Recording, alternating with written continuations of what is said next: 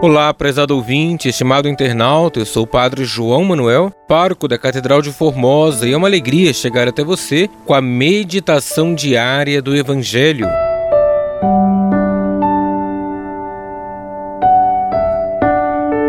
Hoje, domingo, na 34ª semana do tempo comum, celebramos a solenidade de Jesus Cristo, Rei do Universo. É o encerramento do ano litúrgico iremos meditar o Evangelho de João, capítulo 18, versículos 33b ao 37.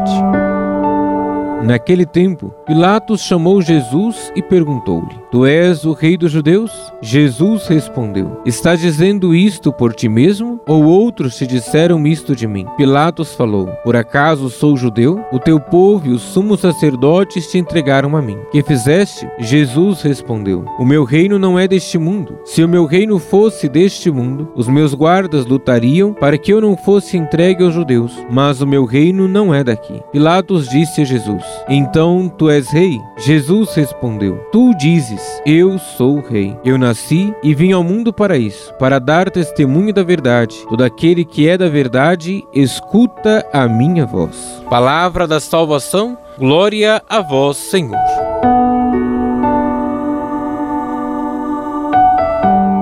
Estimado irmão, estimada irmã, celebrar Cristo Rei significa dizer que Jesus Cristo está agora mesmo governando o universo e velando por nossa vida. Não é um rei que é servido, mas um rei que serve, dando a sua vida por nós e por nossa salvação. Jesus não se apresenta como um rei terrenal que vence o inimigo em campo de batalha, mas como um rei divino que, respeitando a liberdade do ser humano, governa no coração daqueles que desejamos colocar humildemente em suas mãos. O reinado de Jesus em nossa vida é demonstrado comportando-nos com a humildade que teve Jesus quando pregava seu reino de amor neste mundo, chegando assim a morrer na cruz. Quanto mais nos humilhamos e submetemos diante do Senhor, mais ele se faz presente em nosso coração e em nossa vida como um rei que nos convida a amar a todos, sacrificando-nos pelo bem comum. Deus abençoe você e a sua família.